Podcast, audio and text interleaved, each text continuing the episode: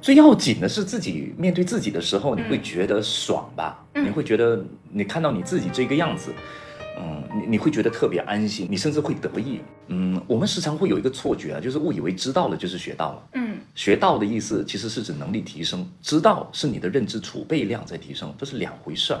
那你如果相信这个世界本来就应该多元和谐的并存，那你就自然而然要对不同的东西要保持着那一种，呃，观赏，嗯，学会欣赏的态度，不是要你变成他，但是你要学会去欣赏他。你好，欢迎来到亚军 FM，我会在这和你分享启发了我生活和创作的灵感来源。Hello，大家好，Hello，新一期的亚军 FM 又开播啦。然后这一期我们请了一个非常重量级的嘉宾，是我很喜欢的胡建彪老师。不敢当。就我估计很多人知道建彪老师，应该最早是因为《奇葩说》，呃，对吧？然后现在建彪他其实工作他的重心是有转移，他从台前转到了幕后，然后他现在是做《奇葩说》的幕后培训师。其实我一开始是在幕后，嗯第一期《奇葩说》开始的时候，其实我就是当幕后的培训师出来的。嗯到第三季、第四季的时候，导演组才就是就是需要更多的比较辩论背景出身的人上台前，然后那个时候我就出来了。打了两期过后，我又重新再回到去幕后了，就是应该更早我其实是幕后的人，嗯我本来就不是台前人。嗯对，这其实是我一个比较好奇的问题，就是呃，很多人他会比较希望走到台前，因为台前可能意味着呃更大的曝光量、更大的知名度，然后知名度可能又会兑换到一些别的东西，但是呃。感觉你似乎是有一点反其道而行之，反而是从明明可以到台前，却选择了走到幕后，就这是为什么呢？呃，其实这样，我在马来西亚第一第一份工作其实就是做的台前，我当的是电视的游戏节目主持人。嗯，所以很年轻的时候其实就试过了台前的活儿啊、我在媒体工作了四呃五年，当了新闻主播，当了电台 DJ，当了记者，然后当然还有那个游戏节目主持。嗯，后来我是刻意又再转到去幕后，我重新呃我去到完全一个不同的领域，到到马来西亚索尼，我当他产品经理。那当时我为什么会转过去呢？就是我对台前他得到的那种爽感啊，就是你时间一到了之后，你你其实看了就那么回事儿。我知道对一些人来讲没试过，其实就好奇嘛，就想去看一看嘛。我试了之后，我觉得就就这样，而且我已经我觉得玩够了，我我就觉得那我该做一些我自己更感兴趣的事情。当时我的选择是觉得说，marketing 是一个我我我觉得很有意思，但是我没试过的一件事，所以我就进了索尼，然后就胆粗粗地去试了它。那在这我到后来我人生第二阶段就是在中国这儿工作嘛，嗯，那我从奇葩说呃呃呃呃呃台前幕后的这一这一这一个选择啊、其实就是台前的所谓的那个声光影的那种刺激感。还有一个就是对辩论的体验感的一个选择。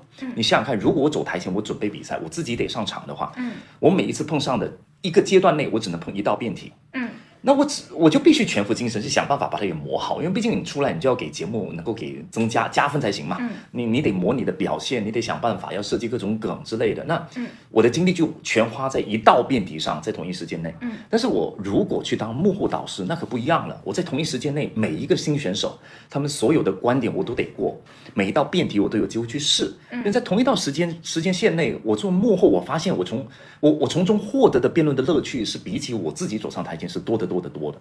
嗯，这这是一个很核心的一个原因。那第二个原因当然很重要的就是，嗯，我的形象跟我的辩论方式其实啊、不太是奇葩说现有的那个调性。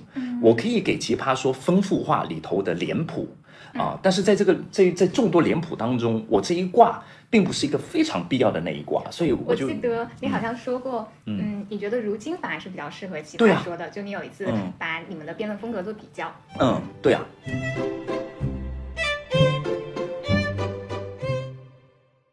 他天然自带综艺感，他的综艺感不妨碍他的观点传达。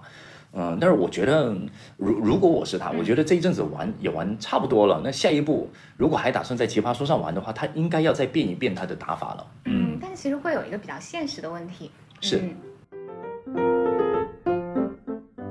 就是当你是一个台前的人，你曝光量比较大的时候，就相对应的，你可能获得商务的机会，或者说我们说的呃更通俗一点，可能你呃赚钱的可能性那会会有那种指数性的增加。是呃嗯但是当你走到幕后的时候，就比如说可能会呃。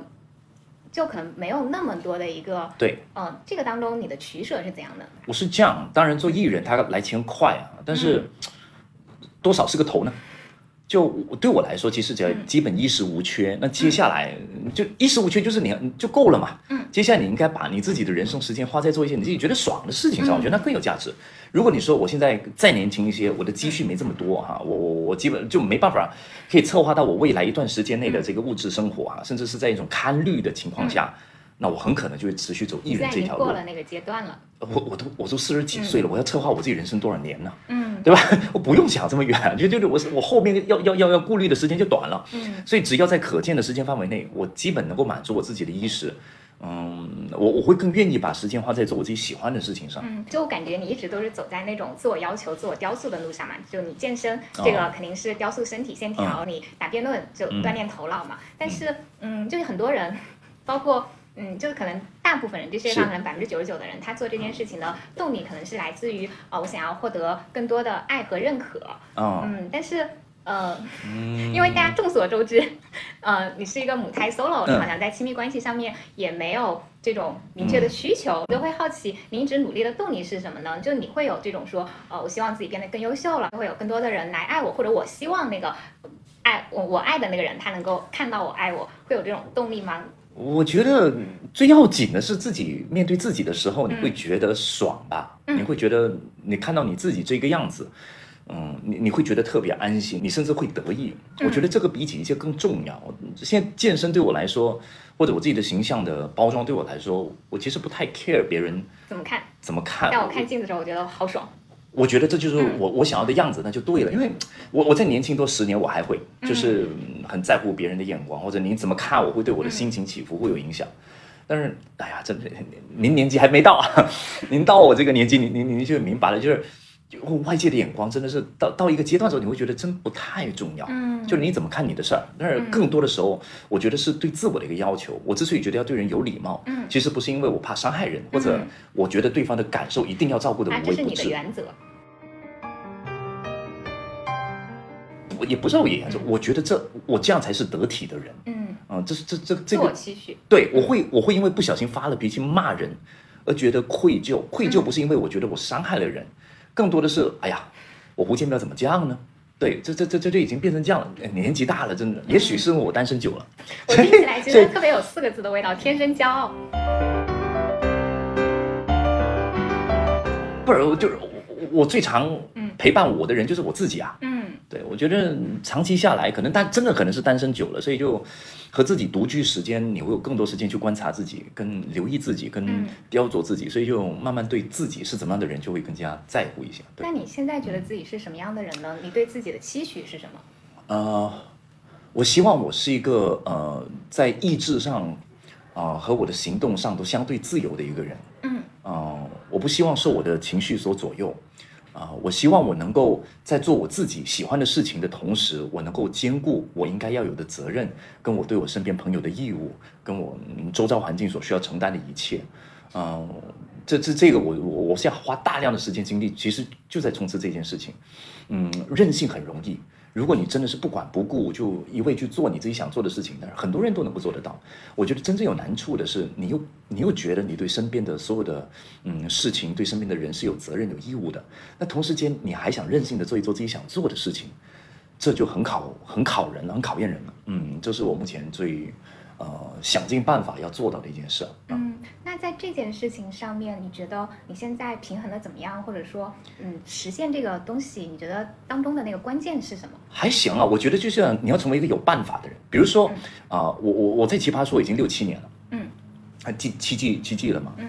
从今年开始，为什么我做这个奇葩？呃，这这个表达实战特训营，所谓的表达实战特训营，其实就是以奇葩说的那种带队方式。我在奇葩说里头，就是培训辩手的方式，来把它变成是一个营队。嗯，因为我很享受这个培训的过程，我很享受筹备辩题，带着选手看他们变成一个越来越成熟辩手的那个感觉。但是如果我完全只能寄生在奇葩说节目开拍这一段时间上，我觉得。不够啊！我我还想再磨，我在辩论上我确实还想再精进一些，那不如我自己就办个培训呗。那但是我不可能就是我自己出来，那公司的职务完全放开不管，对吧？所以最理想的方式，你要想办法把它变成是一个对公司有好处的事情，那公司才会允许我把时间放在这上面啊。那你得变的法子出来了，所以延伸出来，你得有产品意识，嗯，你得要把你现在想做的这件事情变成是一个可以 market 的，就是市场可以愿意为之付钱的啊，有足够体量用户的啊这样的一个产品。然后在公司层面呢，你要想办法把它弄成是一个公司觉得这个成本支付是能够承担得起的，而且是值得的，那就 OK 啦。对，所以我为什么会想推这个产品？这一大半是我想玩儿。嗯，对，就你要把你的需求和公司的需求就能够找到一个嫁接点。对，嗯，我把我想玩的事情变成对身边的人啊有帮助的事，那就好了。嗯，呃，建明老师他提到的这个表达实战训练营，也是接下来这九月初我自己也会去参加的一个训练营。哦，嗯欢迎欢迎欢迎！那那是一个疯狂的虐待哦，压力很重的哟。对，我要来这个之前，我朋友因为我之前不是有参加过表达学院其他的课嘛，嗯我朋友知道我要来这个之后他对我提的唯一要求就是不要生病，悠着点来。呃，你要你要你要扛磨，呃，不是因为教练会对你讲，也不是老师会对你讲。其实说实话，在表达山特训营中，啊、我们几个老师上去讲课呢，不是那种就是强压的，反正讲的那个，我们摆出来的态度是爱学不学，反正这就是我们怎么怎么来表达的一些方法论，我们怎么说服观众的方法论，怎么生产内容的方法论。真正的压力由来是来自哪里呢？啊、你来到这个营队，你会发现是因为你想赢，每一个人每一天都要打一场，就是仿奇葩说式的那种比赛。当你拿到题目那一刻开始呢，不是教练逼着你啊来筹备，到时候是教练想脱身，但是是学对员拉着教练留下来筹备，所以那个氛围就是我想要的，这个也是我对这个营最得意的一个地方。因为其他的上课、其他的学习，我最烦的一件事情就是学员的动力，他没动力学，所以我要配置教练、老师上课的时候要各种诱导，才能够把让学员来到这儿，就是几天时间能够维持那个学习热情。但是这个营对我的设计，我觉得最得意的地方是，我可以不不管这件事情，反倒是学员他因为进入到这个营，他有很强的主动性去挠着教练来跟他学，啊，我觉得那整件事情就对了。说的时候，我就在回想，嗯我之前去参加表达学院那个训练营的时候。嗯，就我已经就作为一个已经毕业了也工作了很多年的人，我已经很长时间没有为什么我自己上台去打个比赛，或者我队友上台打个比 赛，我哭的稀里哗啦。那所以我觉得，我觉得啊，我已经好多年没有这种求胜心了。哦，哎，不过话说也是，有的学员呃有我们有老学员这次还会来复课。嗯我觉得复课的原因哈，那他们说哈是说觉得还没有学，还没有学通，想再来补学。当然，因为我们有给复课者折扣哈，嗯但是我觉得他们就想捕抓那个体验。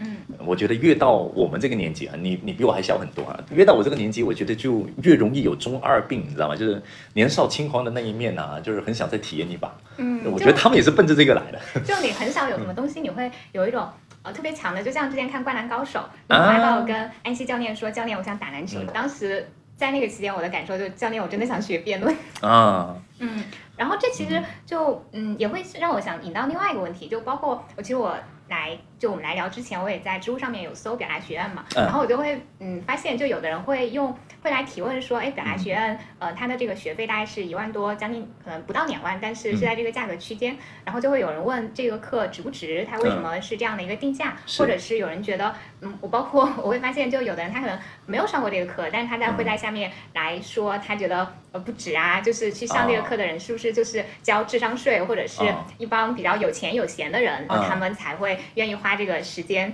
嗯 我我其实会好奇，就是呃，就你作为这个整个课的一个可以说是总设计师吧，嗯那你是在做这个课的过程当中，你是怎么思考说，嗯，哎，为什么我能够定这个价？然后我的学员可能是一群什么样的人？呃，我这个课究竟提供了什么是值得大家花一万多块钱五六天时间来线下上课的？因为对于很多人来说，他的时间其实是更值钱的。嗯，呃，我觉得对学员来说，时间成本那是一件事情，金钱成本是另一件事情。对我们成人来说，我觉得更贵的其实是时间成本，不是金钱成本。嗯呃，我先说说，就是做课程的人啊，我们以以以授课为生的人，就是它是一个商品。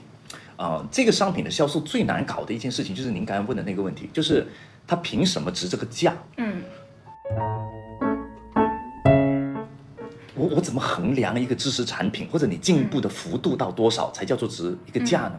我们电还有一个量量度是吧？叫呃一度电、两度电，它可以用这个来算。请问你进步是按照什么来算的呢？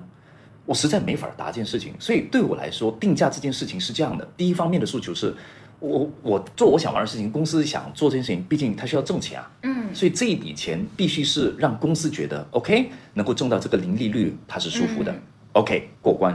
第二方面呢，就是我其他的讲师过来，我也得给他们钱啊，对吧？我的教练也得支付他薪酬，他们来成就这件事情，OK，他们也是觉得舒服的。三方面呢，定这个价钱对学员来说，嗯。啊，不是所有，一定会有人觉得它太贵，嗯。啊，当然我们有一些学员说觉得太便宜啊，嗯。但是不重要，就是这个价钱，它可以让那些觉得这个价格合适的学员有足够的量级啊，然后也愿意花时间过来，他觉得合适，那他就来了。嗯，那在个个都觉得合适啊，都定位是对的啊，那整盘生意都对了，那大家都来，那就能够成立了啊。所以它很像是，这这这个类别说起来不太正经啊，像开麻将馆的。对，我就是一个开麻将馆的人。嗯你们几家啊，觉得这个是一个欢喜道场啊，都愿意来成就这个道场，那大家来搓一番吧。啊，那至于你要我怎么来判断，呃，这个价格对所有人来说都叫做公道价或者合适价，我真说不出来。所以我，我自己的想法是，嗯，我觉得每一个人都要为自己的钱包和自己的时间做权衡。嗯如果你觉得啊、这件事情是值得的啊、我拼了命我会邀请您来啊，我我会尽我一切努力来告诉你它为什么值得。可如果您真的是觉得它不值得的，我觉得也没关系，因为市场本来就是一个自由选择的地方啊、我唯一能够承诺的一件事情是，来到这个营，我的初心跟我给整个团队贯彻的目的就是，我要你们在这几天练了之后，我的学员每一个出去要有肉眼可见的改变。嗯这是我定的目标。至于肉眼可见的改变，是要在思想上的，比如说你看事情是不是更通透，你挖观点是不是挖得更精彩啊、你能不能发现更多人心底里面底层的东西？因为辩论毕竟是一个涉及说服的玩意儿嘛。那或者你的改变是来自于你舞台上的呈现，你慢慢找到自己的风格，你开始已经在舞台上能够比较自在的和人有强烈对话感的方式来表达自己了。我觉得这一切改变哪个都行。我对我整个团队的要求就是，我要他们有肉眼可见的改变，我能够承担的，我能够承诺的就是这件事儿，我会努力让这个团队贯彻这一点。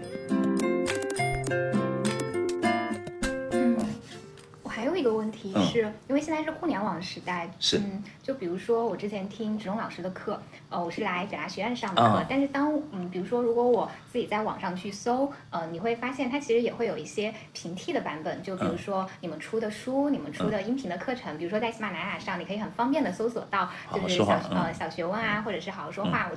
我也是你们的付费购买者，谢谢。也觉得很喜欢。我自己心里也会在想说，哎，那这种线上和线下的部分，就肉眼可见，线下是更贵的嘛，因为它会有场地啊、人员成本，跟线上的部分相比，嗯、会不会出现一种情况是，如果一个人他真的有足够的求知欲，那他是可以在呃，通过这种线上的他的搜索能力，他去得到相应的知识，倒不是一定需要去这种线下去完成。或者我也会想嗯知道说有什么东西是呃在线下是或者说是线下比较独有的，是线下最有价值的部分。就是实训呐、就是这次的特训就就是走这个路线。呃，练这件事情，我觉得是对于思考或者表达的实质能力来说最重要的一个过程。嗯，我们时常会有一个错觉啊，就是误以为知道了就是学到了。嗯学到的意思其实是指能力提升，知道是你的认知储备量在提升，这是两回事儿。对我自己来说啊，好好说我们那时候所制造出来的啊，我们所打磨出来的所有的内容，你说是不是每一招我自己都非常熟悉、非常熟练？我我我我会说不是嗯啊，但是不重要啊。有一些级数，比如说是职中去负责的，嗯他所有讲过的东西，我也不是全部都用得着。嗯但是哪怕只有一招，它其中一个知识点或者方法，它能够融合进我既有的体系中，我觉得就值回票价。嗯问题是怎么怎么融？它不是知道了，它就自动进进入你的生活，你它就不会，它不会突然间变成你日常生活中的使用习惯，你得练啊。嗯所以我自己觉得线下最有价值的地方，其实不是听课，听课不重要，嗯 练才重要。嗯。我自己感觉的一个重点是，嗯、你要带着你自己的问题，就当你脑子当中有问题的时候，你会比较容易跟老师讲的东西发生链接，它才有可能变成对于你有用的东西。就否则的话，嗯，你去听一个课是在线上或者是线下，其实老师讲的那个版本不会有太大的差异。呃，我哪怕是不同的知识点都好，嗯我其实觉得走到最后还是您刚才给出一个很好的方法，叫做先有一个问题，呢，我再去听课。啊、我自己建议的那种学习法叫做嫁接式的学习法。嗯现在一般上我们看到的学员通常是怎么学的呢？我发现两种学员，第一种叫做学霸型的学习法，或者是复刻型的学习法，就是他每一次听课的时候呢，你发觉听完课他会有一本满满的笔记本，嗯，巨细靡遗，所有的知识点写的漂漂亮亮的下来。上课完了之后，哈，他会把自己抄的这本笔记本拍张照片，或者那个脑图截成一张图，发朋友圈，群里头一放，往学员群里头一传，嗯，那后面他会得到的是什么呢？就是各位同学集体掌声，哇，学霸，学霸，哈，没错，哈，这种他们的学习的原则就是，我希望不遗留，不遗漏任何一个点，嗯，对的。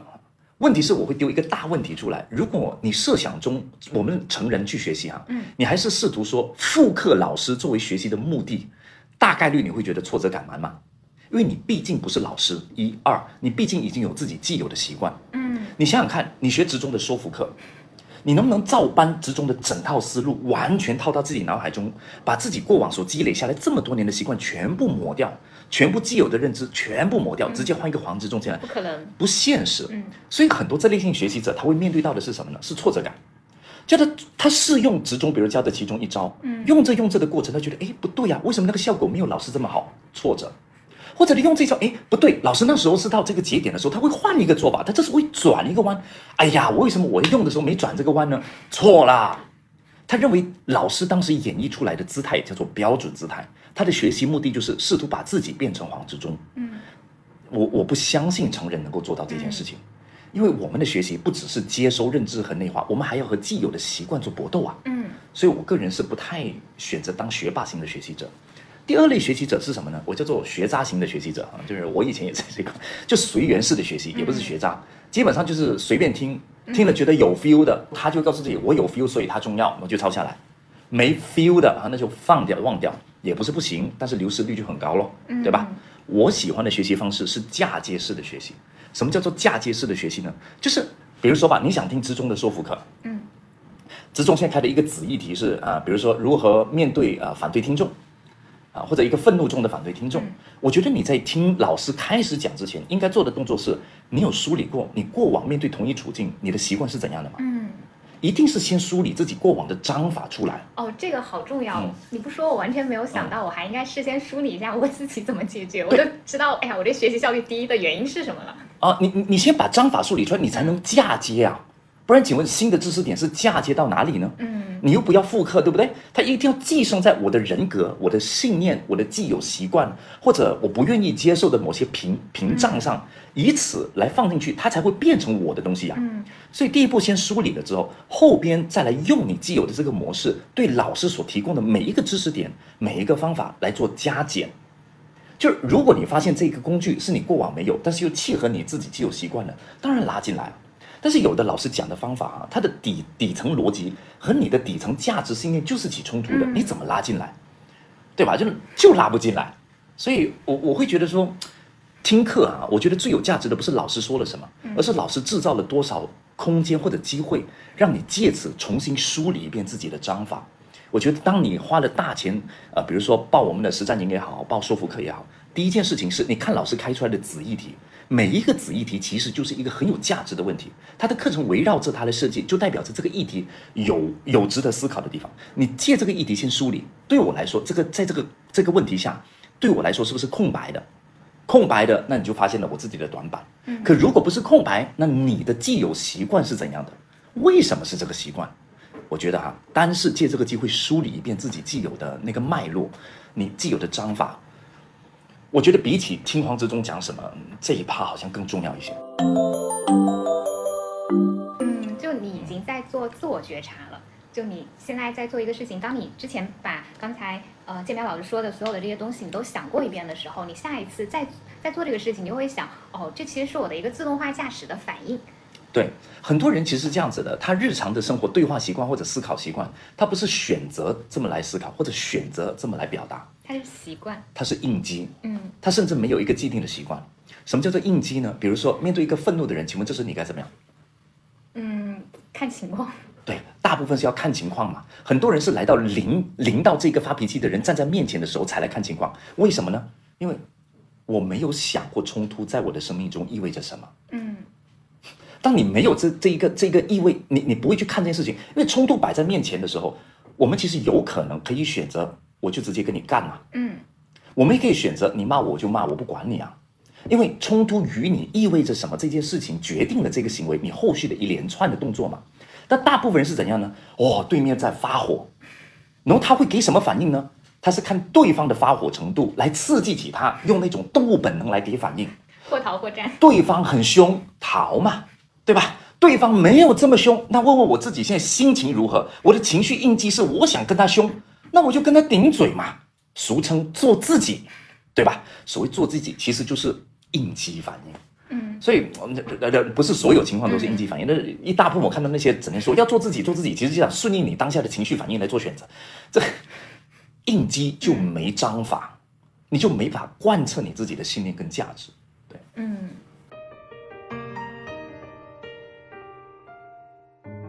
哎其实我也想知道，嗯，就你们做这个课大纲里面，就我发现您会讲一个问题，是在多方意见相互争鸣的时候，就说白了有很有很多种意见相互不服，还在吵架，如何让自己的观点脱颖而出，被人捕捉到，被人重视？我是对这个点很好奇，也想让您分享一下，作为 这个。嗯，对于听众来说，作为这个表达实战训练营的课程的一个小小的实施的环节，如果你听完之后觉得哎很感兴趣，你也可以去表达学院的公号搜这个表达实战训练营去看一看，看这个看这个东西它是不是契合你。好，在多方意见同时间出现的情况下，怎么让自己的想法更加能够吸睛，更能够被人家重视？啊，我觉得它是两方面的比拼，嗯，可以说是三方面比拼，但是第三方面相较就不太重要哈。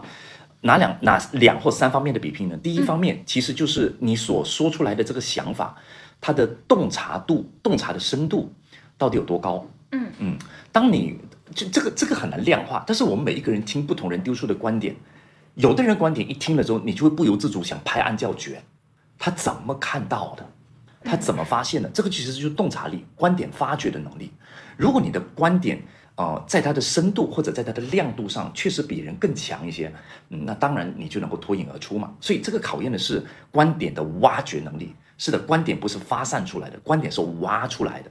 你的观点如果挖的不够深啊，对每一个人的需求认知的那个见地啊不够深刻，观众是没有 feel 的。这是第一个，所以这是观点挖掘的能力。第二个，它考验的是什么呢？是你表述的能力。同样一番话，在有的人口中说出来，那就嗯就这样；但是在有的人说出来，它是非常带感。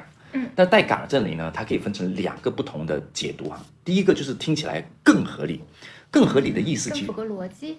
呃，符合逻辑是一个很怪的一个讲法。呃，是我们一般上口语用法，我就是所谓的符合逻辑。但是严格上来说，符合逻辑只是基本款。嗯。人人其实都符合逻辑，但是它真正更合理的意思是，听上去给人感觉它更周全，嗯，更严密，更可靠，OK，这这更全面啊，这个就是所谓的更合理，嗯，OK，合情合情合理嘛，合理这一端，问题是同一个观点，你怎么样把它说得更合理？这是其中一套表述方法。第二套表述方法啊，就是它如何更合情。合情的意思就是你说出来能不能更契合观众的感受。要么让观众带入到这个场景中，你想要他进入的场景中；要么让他对你的感受起共情，他能感受你的感受。那在这个情况下，如果你能有这种表述能力，那很自然观众就会站在你这儿啊，他会听到你，并且会重视你啊。这是第二层面的比较。当然还有第三方面的比较，那个我我把它叫做控场能力。嗯呃，奇葩说所使用到的控场能力，只用到了部分的技巧。啊，比如说脱口秀演员在前面用各种笑话或者极度机器的梗来抓人，呃，或者如何把同一个观点就是往价值高度上升，就制造泪点。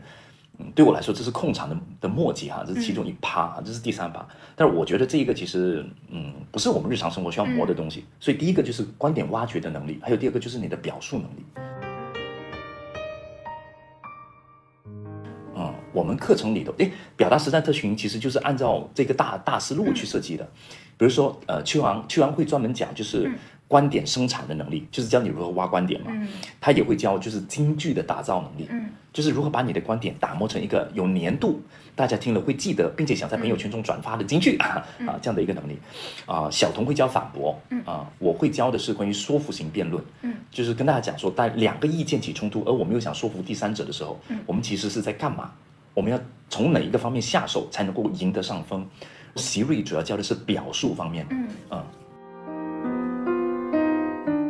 嗯，说到这里，我其实也想问，就是我们这一套的课程，其实最早是为表达奇葩说他们的选手做准备的嘛。然后我也想问，就在你和这些选手他们接触过程当中，有没有什么东西，就是表达层面的东西，是你会反复跟选手强调的？有没有哪一个表达上的误区是不同的选手，就不同的人他都很容易踏入的？啊，我觉得很很，他们最大的误区就是误以为这是一场纯粹的综艺秀。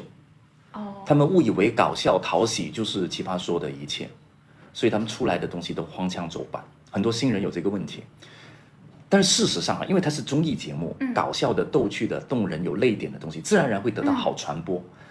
但是他忘了一件事情，他之所以能够借着泪点和笑点传播，关键是他背后的那个机理，他的整个观点的塑造本身，决定了他的笑点和泪点有没有价值。嗯，一个是锦，一个是锦上的花。对。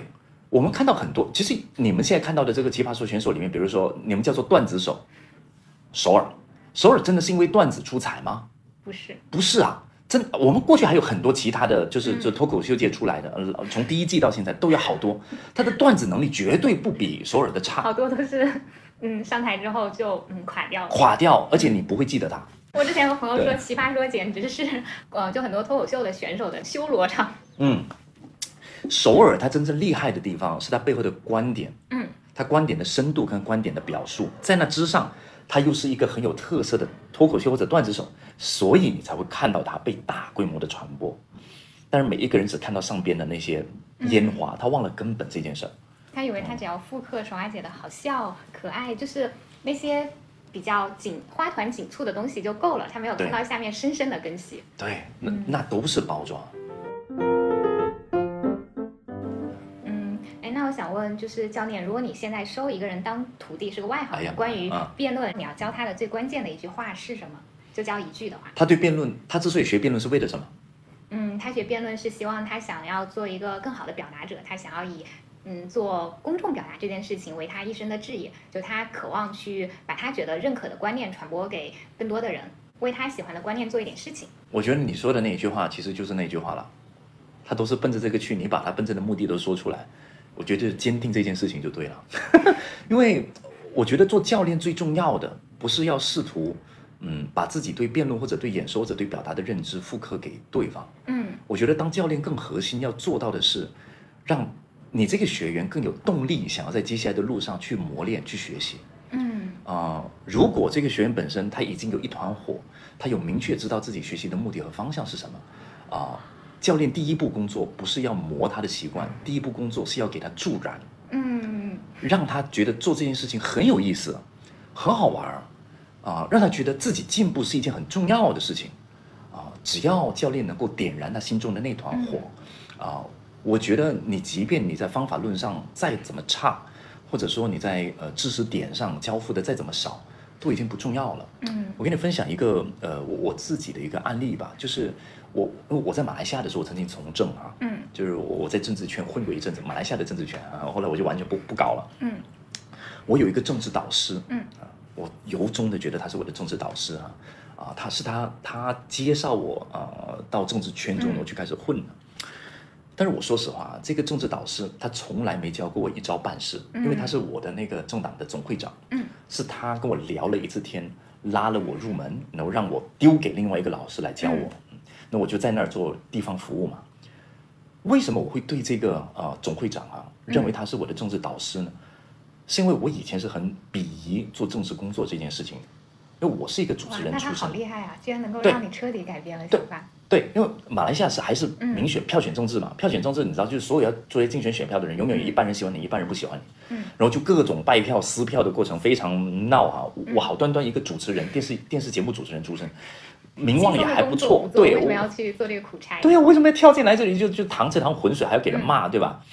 但是后来他跟我聊了一番话，细节我就不讲了。反正他就突然让我对这件事情有很大的热情去投入，所以我愿意奉他为我的政治导师。嗯，他没有教过我一招半式。嗯，他当时跟你讲的那番话当中有什么东西是打到了你，让你觉得这件事情和你内在价值契合呢？他是这样讲啊，因为我那时跟他说，就是那番话，正正是一潭浑水，我为什么要好端端要跳进来？然后他问我的是，建彪，你知道为什么我们这个政治圈是一潭浑水吗？嗯，你们不来啊？哦，这句话就完全击中我。然后他后面会告诉我，从政者其实的义务是要干嘛？为什么要承担这一些责骂？为什么会不惜承担这些责骂？他他只是讲了这样子的一个道理。那对我来讲，我就觉得哦，我对政治工作这件事情得到了一个重新的启蒙。他是我对政治认知的启蒙师，所以哪怕他不教我一招半式，我都会认为他就是我的政治导师。嗯，他没有教你造船，但他让你渴望大海。对对对对，就这件事情。所以我觉得在表达这件事情上吧，比如说我刚才问你，就是他想从辩论中学会的是什么？如果我看到这个学员他那团火，就是希望在公众表达上更好的做到自己什么之类的，我要想办法在不同的场合让他发现他走的这个方向是很有趣味的，是很热血的，是很有社会价值的，是很有意义，甚至对他会很有好处的。这就是我会想办法告诉他的最重要的那句话。可如果你告诉我还要告诉他十句八句话，那后边我再教你知识点和方法吧。嗯，懂了。嗯嗯，还有个问题是在做表达学的这个过程当中，有没有踩过大坑，并且通过复盘获得了一些新的认知？其实一路上就是各种不同的坑跟不同跨坑的一个动作经历的过程。就比如说怎么招生，一开始的招生就是蛮干嘛。就是各种找到后来就找到渠道嗯，所以本来那个无用功的坑就填补了。嗯，怎么定价啊？一开始想着定价，然后就锁死价格。后来我们发现，就是一定要有呃特定时候要有折扣价之类的东西啊。那那就过去自己设的价值那个账聘又给我们自己给解决掉了。那商业这件事情嘛，本来就是一个往前走磕磕绊绊，然后不断扶着墙壁往前走的一个过程。哎、那有没有哪个认知是你觉得它具有跨行业的这种借鉴参考意义的？分享一个就行，就你觉得特别有价值、是有用的。我负责的是教练这一趴呀。说、如果你要说从带人这一边啊、来。来来来来来来来提炼一些可以转化到不同地方的，我觉得带人带人有一个要诀就是，啊、洞察对方的学习的情绪动力究竟是什么。就你刚才问我的这个人，他为什么要学？可以这么理解吗？啊、我那个是说的是启蒙，它会很重要。那这个所谓启蒙，就是给他动力嘛，嗯对吧？呃，动力在里头其实分成不同的类别，因为这不同的类别，你会发现，你当一个教练，你需要扮演不同的角色，你要给他们不同东西，才能够激励到他们。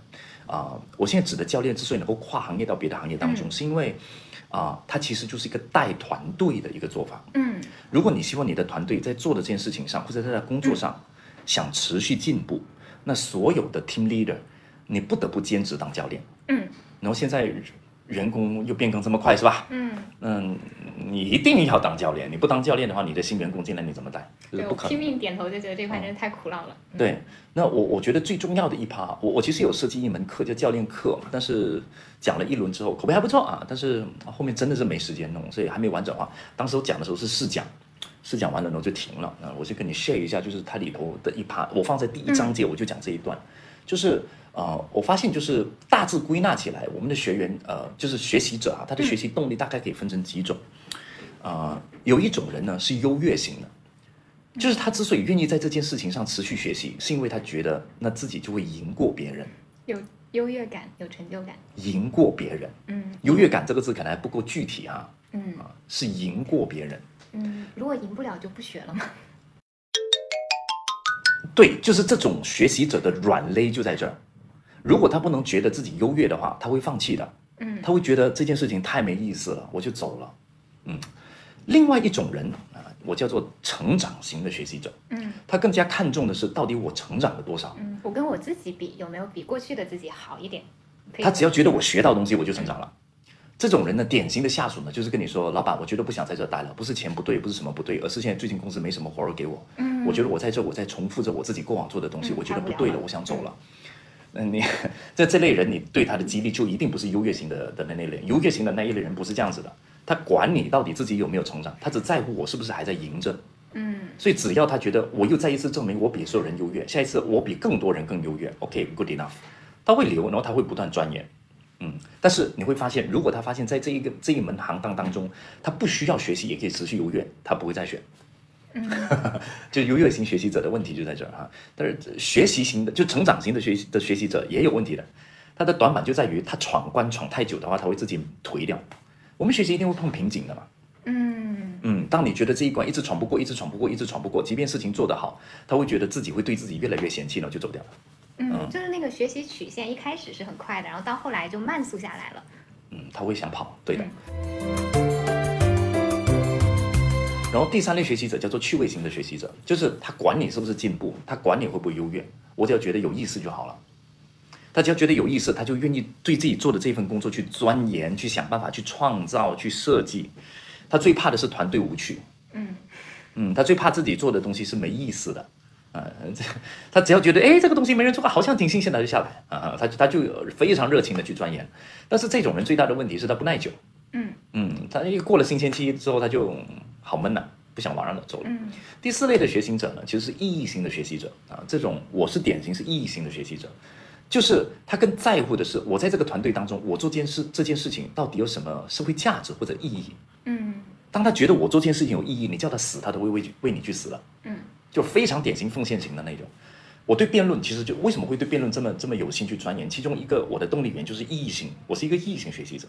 就我不会希望我自己非得要站台前领那个光，不重要。我甚至觉得我可以领那份光，但是我选择牺牲我自己。当我自觉我在牺牲自己，成全别人的时候，我突然间觉得好爽。我觉得我做的事情老有意义了，我就要做幕后英雄。嗯为什么做幕后英雄会爽？不是牺牲吗？对，就是因为会牺牲，所以我爽。有一种团队中的人就是这一种，但是前提是，他得被看到，嗯，他得被认可。他得被看到，对，因为这种人通常是自我的那个价值感是低的，他自己承承认自己是不够的。当老板的要看到，要点出，只要老板看到并且点出，我看到你为团队牺牲了，这些人为你死都可以。就是这一卦啊，所以所以这这这个，我觉得是洞察你的下属是哪一类人，这是我从教练中学会的方法论。但是我发现带队一样是这一回事儿。洞察了之后，去相应提供给他们能够满足他们那个内心需求的东西，同时尽量避免让他们遇到他们短板软肋的那一块。多咯，你要完整讲教练课的内容的话，它还包括说你要扮演什么的角色，你用什么的方法来启动它，启动的时候后面怎么来助燃，然后如何鉴定它的问题，把它的问题诠释成什么，一大堆内容那，那个是六小时的课程。嗯。对，刚刚也说到课程嘛，那我其实会好奇，就你现在在做的是一个知识付费的产品，你自己会为什么样的知识产品付费？我觉得有意思的，嗯，就你付费的这些知识产品当中，有没有哪个是你买完觉得特别值，然后你会愿意推荐给朋友的？啊 我自己做这一行，我不太会主动去推荐哪一门课让我身边的朋友去学习，因为我自己越做这这个行业越久啊，越觉得，嗯，每个人的动力不一样，每个人追求也都不一样。嗯，可能是当教练太久了，没有当讲师哈、当讲师可能我换一套思维模式。当教练久了之后，其实我们不习惯于就是强推知识点。嗯我一直跟我的教练说，就是我们要做一个好的教练，要做一个好的交付啊，就是最迫不得已的手段就是给学员讲课。嗯就是你发觉你带他没办法带，实现改变没办法改变，对吧？那你心有愧疚，深觉亏欠对方。好，我起码还懂一些你不知道的知识，我哪怕现在提升不了的能力，我给你一些知识点，我提升你的认知。我赌一件事情，我的知识点给了你之后，可能以后在你身上这个知识点会慢慢长大、开花结果，再变成你的能力。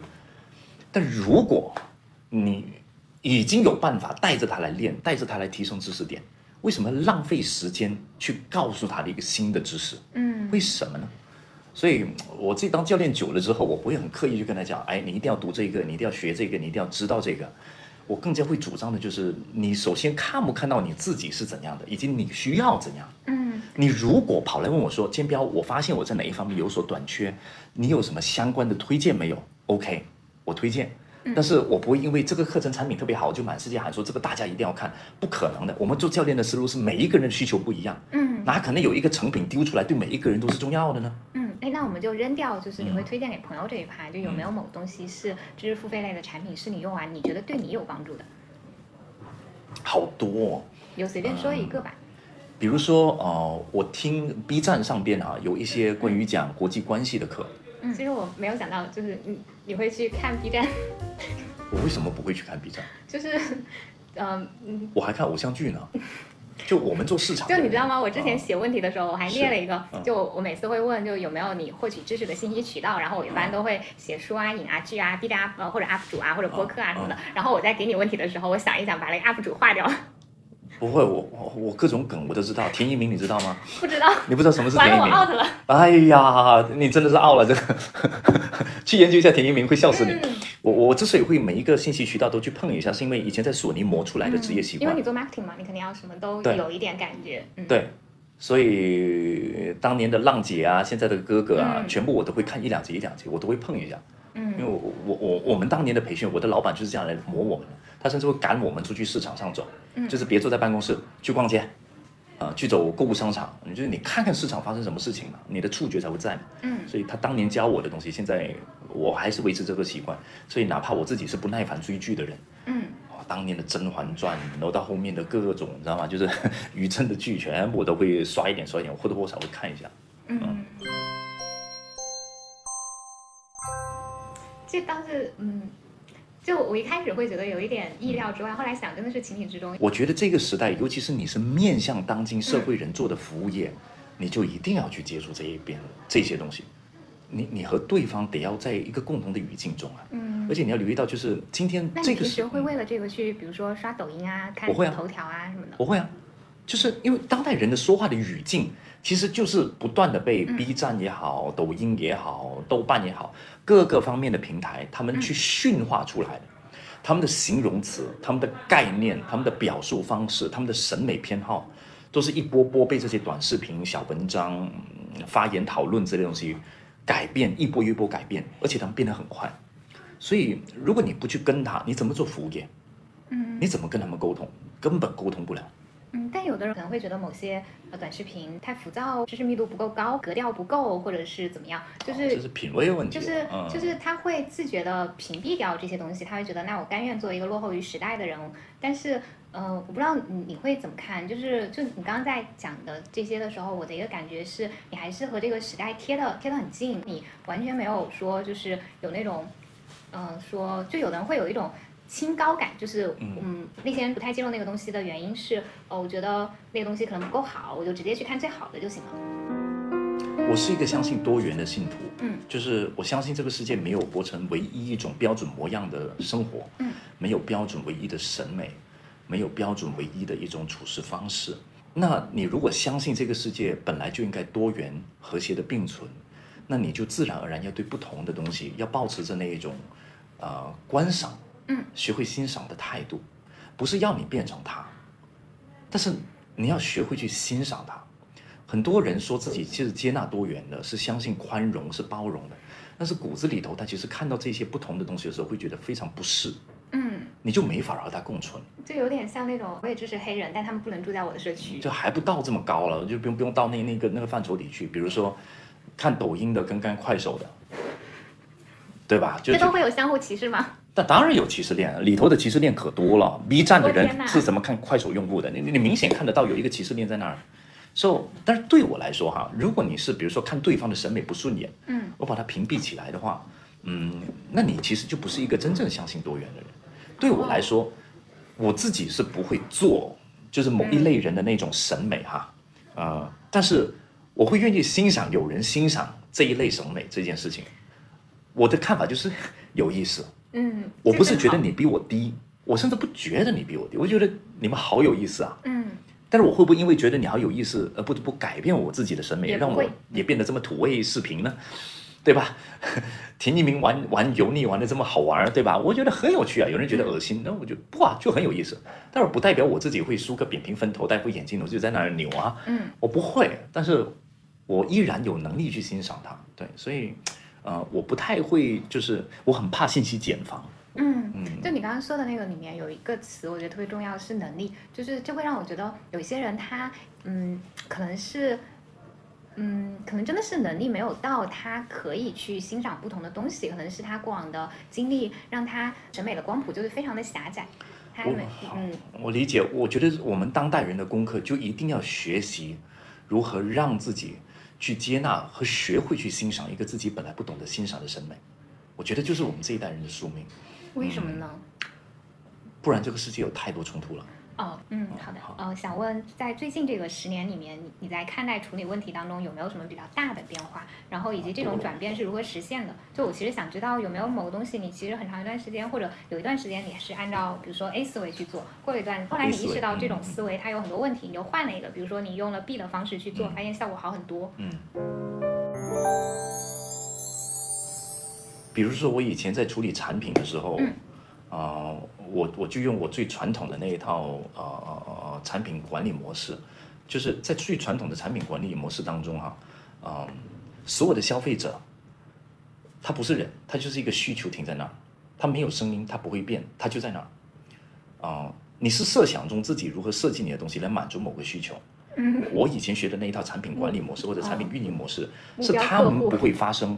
它不会影响我的产品打造的，因为互联网时代还没到嘛。嗯，所以在那个年代当中，我们做产品经理的这一群人，是想尽办法，怎么样用广告的方式、用宣推的方式、用品牌设计的方式、用定价的方式，来操纵或者影响我的消费者的行为，嗯，来来来买我家产品。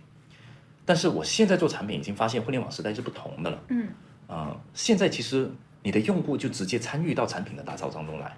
嗯，啊。你不是自己设计了一个人去征服它，你是把用户拉到你的圈子中来，一起来打造一个产品。啊，所谓的产品迭代，其实就是这个概念的一个分支。嗯，有一本书叫《超级符号》，就是超级创意。然后这本书它是华余华的创始人，是一个中国比较有名的广告公司。